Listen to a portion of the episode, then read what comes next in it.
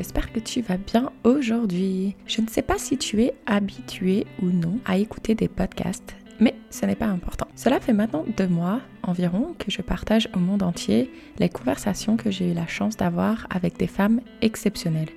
Et j'ai pensé qu'il était important que je te dévoile une partie de l'envers du décor. Dans un premier temps, j'aimerais que tu saches que mes invités sont rarement des filles que je connais. Alors au départ, oui, c'était des amis, car il fallait bien que je trouve des personnes qui me connaissent et me fassent confiance et savaient que je ne me lançais pas dans une aventure que j'allais abandonner du jour au lendemain. Mais très rapidement, de bouche à oreille, j'ai été mise en relation avec d'autres expatriés. Ces femmes, malgré le fait qu'elles ne sachent rien de moi, quand elles acceptent de faire un épisode, j'aimerais que tu saches ce qu'elles acceptent de faire en réalité. Tout d'abord, ça commence par une visio. En moyenne, on prévoit deux heures dans notre emploi du temps, mais vous pouvez être sûr qu'entre expats, quand on commence à parler, ça dure bien plus que ça. En moyenne, on passe trois heures à discuter en visio. Elles acceptent également d'enregistrer un podcast alors qu'elles n'en a jamais fait.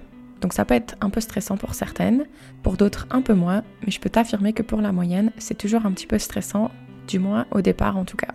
Mais surtout, ce qu'elles acceptent, c'est de partager leur expérience et leur ressenti d'un moment clé de leur vie. Les valeurs de filles expat, je ne sais pas si tu les connais, mais elles sont partage, authenticité et transparence. Du coup, je leur envoie quelques questions en avance pour qu'elles se sentent un petit peu plus à l'aise, mais je leur demande de ne pas passer trop de temps à préparer notre appel.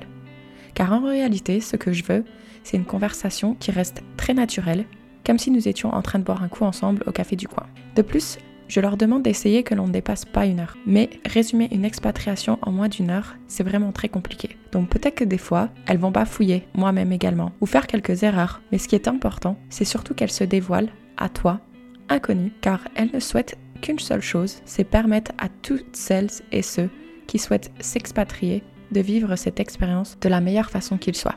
Du coup, quand tu écouteras ces épisodes, j'aimerais te demander une seule chose, être indulgent. Une expérience, c'est unique à chaque individu. Et mes invités, je ne les ai pas choisis car elles sont un porte-parole d'un pays. Je les ai choisis car elles ont un parcours qui pourrait parfaitement être le mien, mais aussi le tien.